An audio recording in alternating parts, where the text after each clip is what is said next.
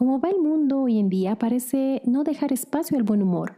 Pero no podemos olvidar la primera carta a los tesalonicenses, capítulo 5, versículos 16 al 18. Estén siempre alegres, oren sin cesar y den gracias a Dios en toda ocasión. Esta es, por voluntad de Dios, su vocación de cristianos. Sin duda alguna, el buen humor es una virtud cristiana. Nacido en Buenos Aires, Argentina, y con más de 30 años de trabajo en la música católica, nuestro invitado de hoy, provisto de melodías, armado de canciones y con el ingenio y sencillez en las palabras, logra instalar una sonrisa en nuestro rostro, que bien podría ser una simple mueca, pero al añadir ingredientes como la fe, la esperanza y Dios, se convierte en una expresión genuina del alma humana porque no hay nada más eficaz que el buen humor para expresar la plenitud de la alegría verdadera. Hoy nos acompaña Carlos Sewane.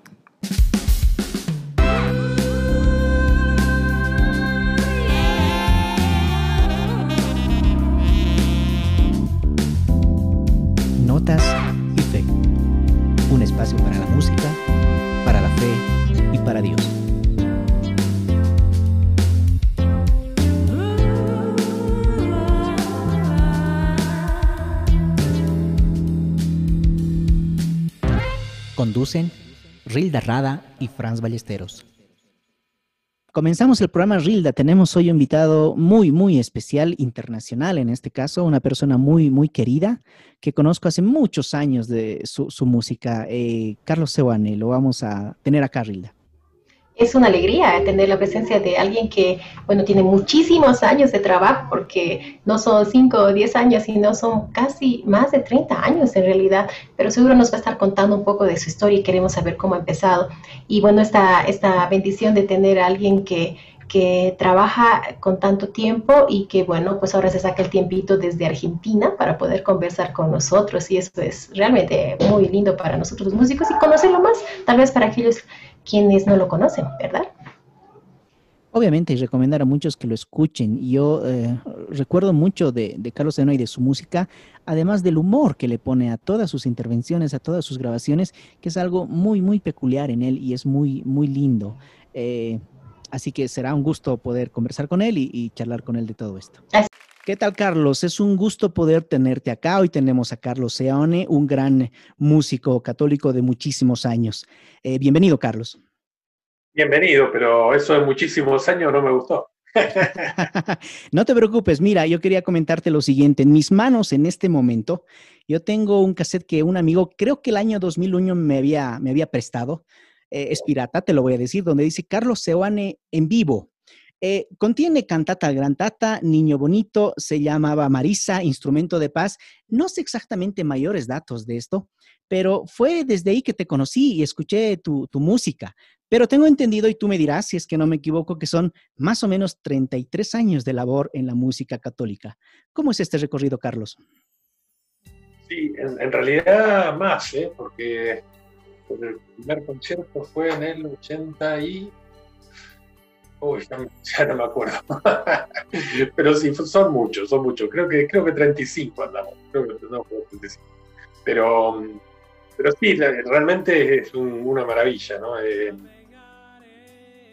nunca me hubiera imaginado eh, todo lo que sucedió. O sea, todo lo que sucedió superó mis expectativas. Yo lo único que quería era, eh, estaba con mi guitarra en mi parroquia y servir con la música en donde se pudiera. Eso era lo único que yo anhelaba en mi corazón, servir al Señor eh, con la música. Y después fueron sucediendo cosas que, bueno, no, la verdad no estaban en mis planes. Eh, grabar un disco, menos más de 30, eh, no estaba en mis planes visitar otros países, y bueno, pero Dios se encargó de todo, ¿no? Así que realmente muy, muy, muy agradecido por el recorrido pero más allá de estas cosas que pueden ser anécdotas, finalmente son anécdotas, lo más importante es lo que fue pasando dentro mío durante el proceso, porque mm, fui aprendiendo mucho, me fui enamorando cada vez más del Evangelio y me fui despojando de, tantas cosas que no sirven para nada, pero que creemos importantes. Entonces, lo que más rescato es todo el aprendizaje que tuve durante todos estos años, un aprendizaje que me transformó totalmente y, que hoy me tiene eh, siguiendo lo mismo, pero muy ligero de equipaje, con, con, muy poquitas cosas que realmente me importan y, y agradecido, y con el corazón muy agradecido. Qué bueno, Carlos. Y una consulta, Carlos. ¿Cuándo se da el cambio de Carlos con su guitarra en su parroquia, animando las liturgias, tal vez algunos retiros, a Carlos de Guane como cantautor? ¿Cuándo y cómo surge de pronto esa transformación? Bueno, mira, en realidad em, fue algo muy paulatino y, en general eh, yo siempre hice canciones, o sea, desde chiquito y sin saber música, jugaba a hacer canciones, o sea, la composición es siempre que estuvo, algo que estuvo siempre en mí. Em, empecé a hacer canciones que le empezaron a gustar a la gente, digamos, eh, yo hacía canciones de antes y cuando tuve mi proceso de conversión, mis canciones empezaron a hablar de Dios y a alguno le empezó a gustar una, a otro le gustaba otra, y otro escuchó de otra parroquia y me invitó a su parroquia, y de allí me invitaron a otra, y todo fue así, muy, muy pasito a pasito, muy lentamente, pero fue paulatino, o sea, fue mm, muy como son los procesos de Dios, muy a su tiempo, y a la vez este, mm, siempre con, con aprendizajes internos muy importantes, ¿no? Eh, entonces, fue casi un proceso tan, tan despacito y tan, tan cuidado por Dios, que, en realidad es como que fue todo muy natural. Una cosa desencadenaba a la otra y la otra a la otra y la otra a la otra, como en un dominó. Viste que tirás una fichita y ti, ti, ti, ti, ti. Y bueno, y así fue, y así fue en mi vida. Eh, Carlos, eh, ¿vienes de una familia de músicos o eres la oveja negra? no soy la oveja negra, sí soy la oveja negra. En realidad en mi casa no, no, no, hay música. Tengo un primo, un primo que sí canta muy bien eh, y también compone, toca guitarra muy lindo. con él he grabado algunas canciones como Para Mar, eh, La Marca del Sol, eh, algunas del disco de Seferino. Em, él es la única referencia en la familia cercana Después tengo en mi familia de España, porque mi papá era español, allí también tengo un primo músico. Pero digamos que la, la familia cercana, mis padres, mis hermanos, tíos cercanos, no, no, no había, no había nadie, ningún músico. Según lo que nos cuentas, querido Carlos, eh, ¿cuál es la banda sonora de tu vida? Y me refiero a la música católica y no católica. Uy, bueno, hay, hay muchos. Em, empiezo por la no católica, porque porque mm, fue de mucha influencia en cuanto a, forma de componer. Yo tuve la, bendición de, poder estudiar guitarra con uno de los mejores guitarristas de jazz que dio el país, eh, Walter Malusetti. Él es el papá de Javier Malusetti, que es, eh, muy conocido como bajista. Ha tocado el bajo con Spinetta, con Sandra Mianovich, con muchos. Es un, es un genio, Javier, es un gran, gran bajista y, yo estudié con el papá. Entonces el jazz me marcó mucho como primera música de sonor, banda sonora de mi vida. El jazz me, enamoró. desde allí empecé a tocar la guitarra. El rock nacional también iba de la mano con el, con el jazz de aquella época. Y, después fui desarrollando un atractivo especial. En, realidad me gusta toda la música, pero eh, me fue atrayendo mucho las canciones de trova, eh, tanto la trova cubana como la, trova mexicana. Eh, hay, muchas canciones de trova que me gustan mucho. Eh, y es un género que en particular rescato también. Entonces, haciendo un cóctel de todo, me gusta, me gusta un poco de todo.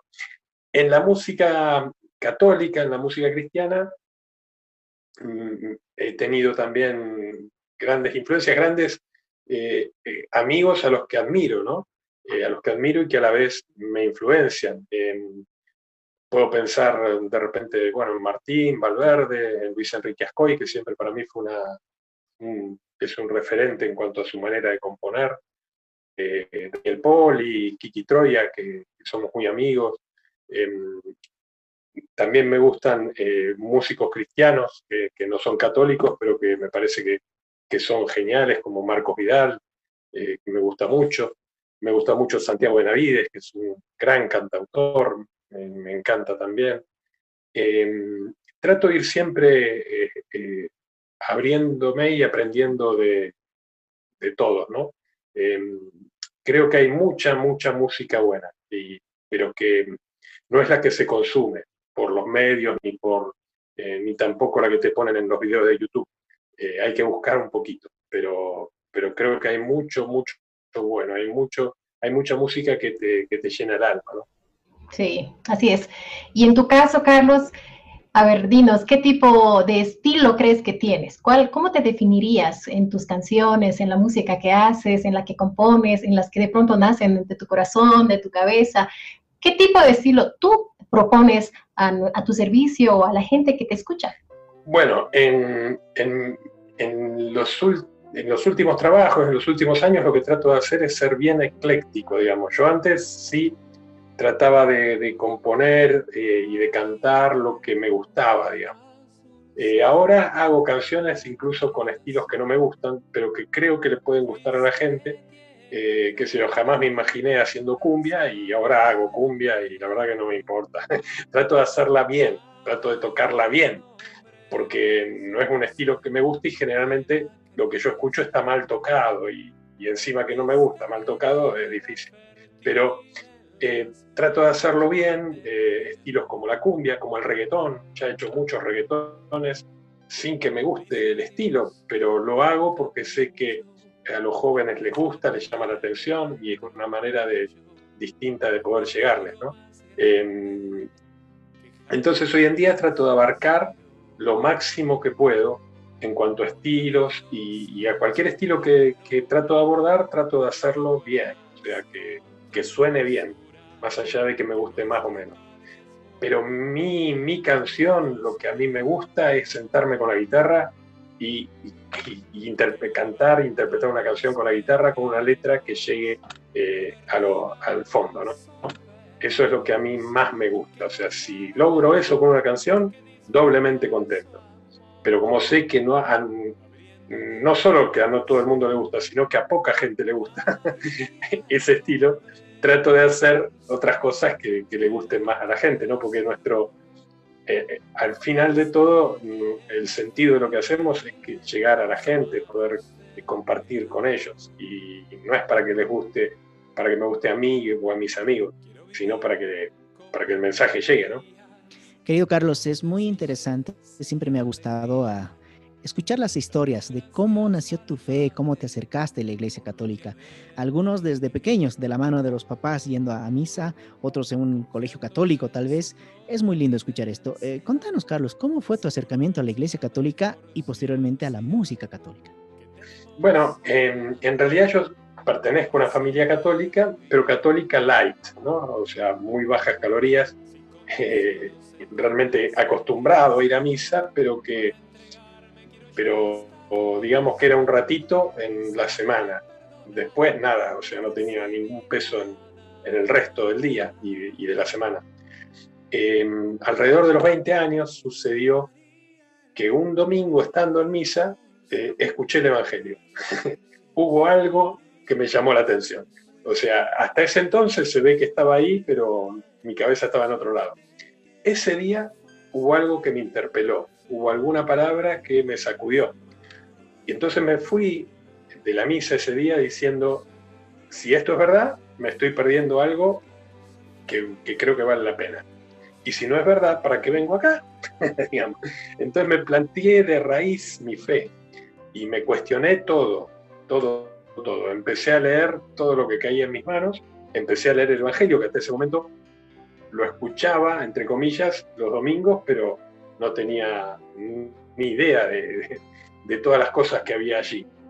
Y empecé a ir eh, a otras parroquias, a iglesias evangélicas, a lo que viniera, o sea, donde me invitaban yo iba, porque es como que había nacido en mí una sed de conocer algo más y de dar un, destino trascendente a mi vida que se, opacó todo.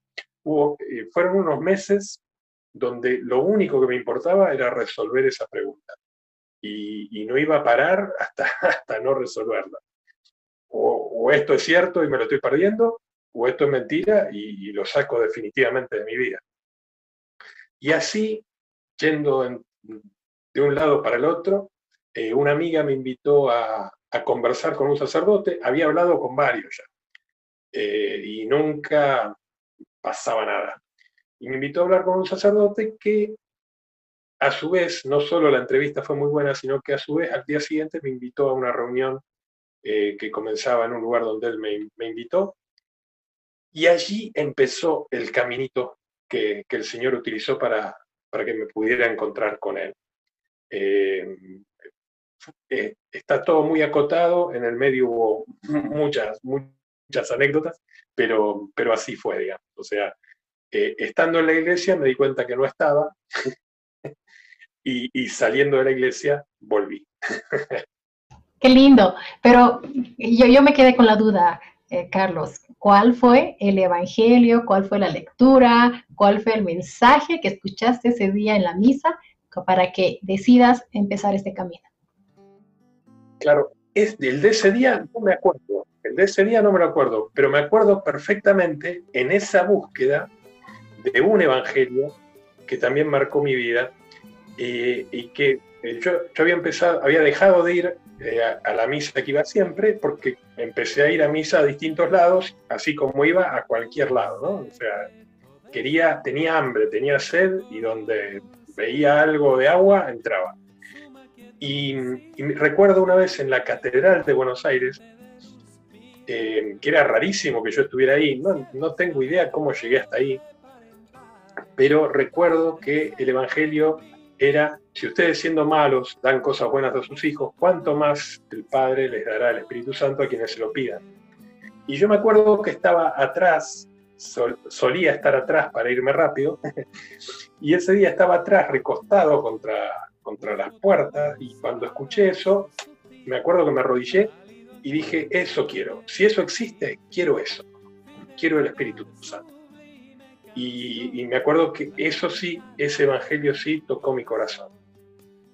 Eh, te voy a contar ahora el detalle que sigue. Eh, este sacerdote me invitó a una serie de reuniones que cuando culminaron, eran ocho reuniones seguidas, cuando culminaron, eh, yo ya en ese camino ya había encontrado al Señor, ya me estaba vislumbrando eh, su rostro y ya comenzaba mi conversión.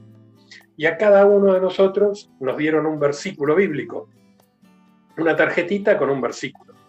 Y adivina cuál fue el versículo que me dieron a mí.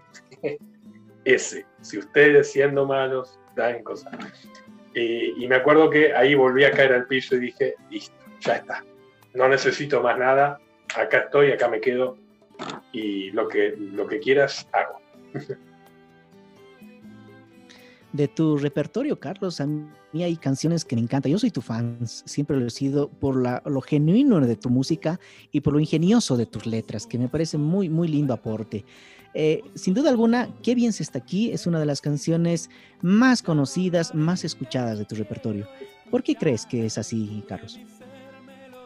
Es un misterio. Em, la verdad que hay canciones a las que le he dedicado meses, ¿eh? porque si yo no estoy totalmente seguro de, cómo... Eh, si no estoy totalmente seguro de cómo terminarlas, prefiero no terminarlas. O sea, hay canciones mías que han estado mucho tiempo hasta que dije, ahora sí. Sin embargo, se está aquí, tardé cinco minutos. o sea, no hay, no hay relación Entre, entre trabajo y, resultados. Pero sí creo que un, un, algo, un ingrediente que tiene se está aquí es que vino del cielo. La, la música vino del cielo. O sea, la recibí un día que estaba en otra cosa, pensando en otra cosa, haciendo otra cosa, y me llegó este, esa melodía tal cual, o sea, tal cual como la escuchan, así me llegó. Y lo único que tuve que hacer era ponerle letra, nada más. Eh, llegué a mi casa, eran tiempos donde no había grabadores para, para grabar la melodía, así que me la estuve repitiendo en mi cabeza hasta que llegué a mi casa y cuando llegué a mi casa simplemente fue ponerle letra y en cinco minutos estaba que bien se está aquí, tal cual la conocen ustedes. Entonces, evidentemente, para responder lo que me preguntaste, un secreto puede ser que yo no intervine mucho. y que por eso eh, Dios pudo hacer lo que quiso. Porque yo soy de darle muchas vueltas a las canciones y de, retocarlas y de buscarle la letra y de, las rimas, de, ponerle mucho énfasis a eso. En esta, la verdad que hice muy poco. Carlos, contanos, yo sé que tienes por ahí muchos proyectos que has trabajado y que actualmente estás trabajando en emisiones, en podcast, en radio y que tienen también tu sello personal, ¿verdad? A ver, cuéntanos un poco acerca de estos proyectos. Sí, bueno, mira, em, eh, siempre traté de, combinar la, la, actividad musical con la actividad radial, o sea, siempre tuve programas de radio, primero en la radio barrial de mi parroquia, y después me fueron llamando para radios eh, un poco más grandes y un poco más conocidas. Y ahora estoy trabajando desde hace más de tres años en la Radio Católica Mundial de WTN, donde allí tengo un programa semanal eh, que se llama Levántate y Sonríe, donde tratamos de combinar la música, entrevistas a músicos, eh, con mensajes que tienen que ver con, con el Evangelio y sobre todo con una mirada positiva de la vida, ¿no? y con una mirada de, fe, de esperanza, ¿no? de que en estos tiempos es tan necesario. También, desde hace unos años, fui construyendo una comunidad virtual eh, a la que le envío todas las mañanas mensajes de reflexión, eh, mensajes de agradecimiento. Yo le llamo la comunidad de agradecidos, porque eh, tratamos de levantarnos a la mañana con gratitud, con comenzar el día dándole gracias a Dios y no diciendo, uy, otra vez, otra vez a trabajar, otra vez a esto, otra vez al otro, sino eh, contentos y agradecidos. Y con esta pandemia también surgió la posibilidad de, me pareció a mí que era una buena manera de intensificar eh, los mensajes y les propuse a, los amigos que, que, que integran esta, esta comunidad virtual, que son más de mil, desde Canadá hasta la Patagonia y pasando por Europa y hasta en Asia, en Omán, eh, hay, hay gente que recibe, ¿no? Y les propuse de, eh, hacer retiros virtuales. Así que tuvimos un retiro virtual de agradecimiento que duró 21 días, eran 21, 21 audios que recibían cada mañana con un trabajito para hacer durante el día. Ese fue el primer retiro y ahora hace poquito terminamos el segundo, que fueron 14 días de perdón, eh, de perdón y reconciliación. Y ese también es un trabajo que me gusta mucho y que creo que, que hoy en día, con, con, la pandemia y con tanta gente que está solita en sus casas, creo que es una tarea que tenemos que hacer, tratar de acompañar eh, cada uno desde donde pueda, desde lo que pueda compartir, pero, pero creo que es un llamado eh, necesario eh, que respondamos a este desafío. ¿no? Eh, ¿cómo, ¿Cómo afecta o cambia la labor del músico católico a raíz de la pandemia y la situación que estamos viviendo? Y bueno, en, mi año cambió totalmente. un año que estaba con muchos conciertos, con muchas giras, en marzo tendría que haber estado en Estados Unidos, en julio tenía que haber estado en México. Eh, de estar lleno de conciertos pasó a ser un año eh, estar lleno de desconciertos. Pero, o sea, el panorama cambia totalmente, ¿no? Porque, bueno, los conciertos que podemos hacer ahora son virtuales, son, es otra cosa, ¿no? Pero, pero creo que también es, eh, es un, un gran aprendizaje que podemos sacar de todo esto podríamos quedar eh, lamentándonos y diciendo, uy, pero yo tenía esto y yo tenía lo otro y esto hubiera sido... Continuamos, continuamos después de haber escuchado esta Estaba genial, porque estaba ya planeado y, y, bueno, y todos nuestros planes se desbaratan por un virus así de chiquitito, ¿no? ni, ni, así, más chiquito. Eh, y eso nos, lo que pone en evidencia es nuestra gran fragilidad, lo chiquitos que somos y que solamente en manos de Dios podemos estar bien, confiados, porque por muchos planes y, maravillosas este, cosas que tengamos presentes, todo, en definitiva, es cuando Dios quiere, como Dios quiere y si Dios quiere.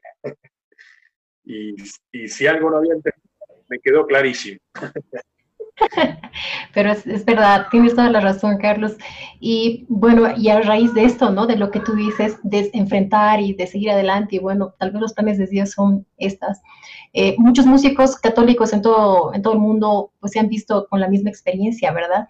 Eh, a mí me gustaría que tal vez nos des un consejo a nosotros como músicos, no solo por este tiempo de pandemia, sino para lo que nos toca seguir o para lo que toca vivir. Tú con tantos años de experiencia seguro has vivido de las buenas y de las malas, tal ojalá las mejores, pero desde ese desde ese estilo que tú tienes, de esto de ser positivo, de sonreír, desde ese lado queríamos, quisiéramos que nos des un, consejo a todos los que hacemos música y que a veces no estamos positivos, estamos, ay, que si vale, que si no vale, que si quieren, que si no quieren, peor la pandemia, ¿no? Entonces, te escuchamos. Creo que es muy valedero en este tiempo este tipo de tipo de consejos hacia nosotros. Claro, sí, yo no, lo que les, podría decir es lo que yo creo, ¿no? Que, mm, es, muy importante cuidar nuestras emociones y nuestros pensamientos. O sea, San Pablo decía, hace ya más de dos mil años, en todo lo bueno, en todo lo justo, en todo lo que es digno de alabanza, en eso pensar. O sea, él nos, nos marcaba algo hace dos mil años que hoy nos dice las neurociencias, ¿no? que nuestros pensamientos son tan importantes porque lo que pensamos libera sustancias en nuestra sangre. O sea, es fisiológico el asunto. O sea, si piensas en cosas positivas, se liberan hormonas en tu sangre que te hacen feliz. Si piensas en cosas negativas, se liberan hormonas en tu sangre que te hacen sentir mal. Aquello que nos decían nuestras abuelas de no te hagas mala sangre, eh, era literal, era literal. Hoy lo sabemos, hoy sabemos perfectamente qué es lo que sucede. Se han hecho estudios incluso en, Estados Unidos, por ejemplo, de someter a un grupo de voluntarios a palabras, palabras negativas o con connotación negativa como muerte, violencia, eh, ese tipo de palabras, y después les toman una, prueba de, de, sangre y de saliva y se constata que después de cinco minutos de estar, escuchando ese tipo de palabras, el cortisol, que es la hormona que segregamos cuando tenemos miedo, eh, sube y, se, y hace que nuestro sistema inmunitario baje. que sea simplemente con cinco minutitos escuchando palabras con connotación negativa. ¿Cuánto tiempo le dedicamos a escuchar noticias negativas? ¿Cuánto tiempo le dedicamos a darnos, mm, hija decimos aquí, a darnos máquina con cosas mentalmente negativas? ¿Cuánto tiempo? Mucho, ¿verdad? Entonces, es lógico que si no pensamos en cosas positivas, nuestro cuerpo lo, lo sienta, porque es fisiológico. Hoy lo dice la neurociencia, no lo dicen nuestras abuelas ya. y ya San Pablo lo había dicho. o sea, es, fisiológico, funcionamos así, estamos hechos así. Por lo tanto, ¿qué es lo que podemos hacer?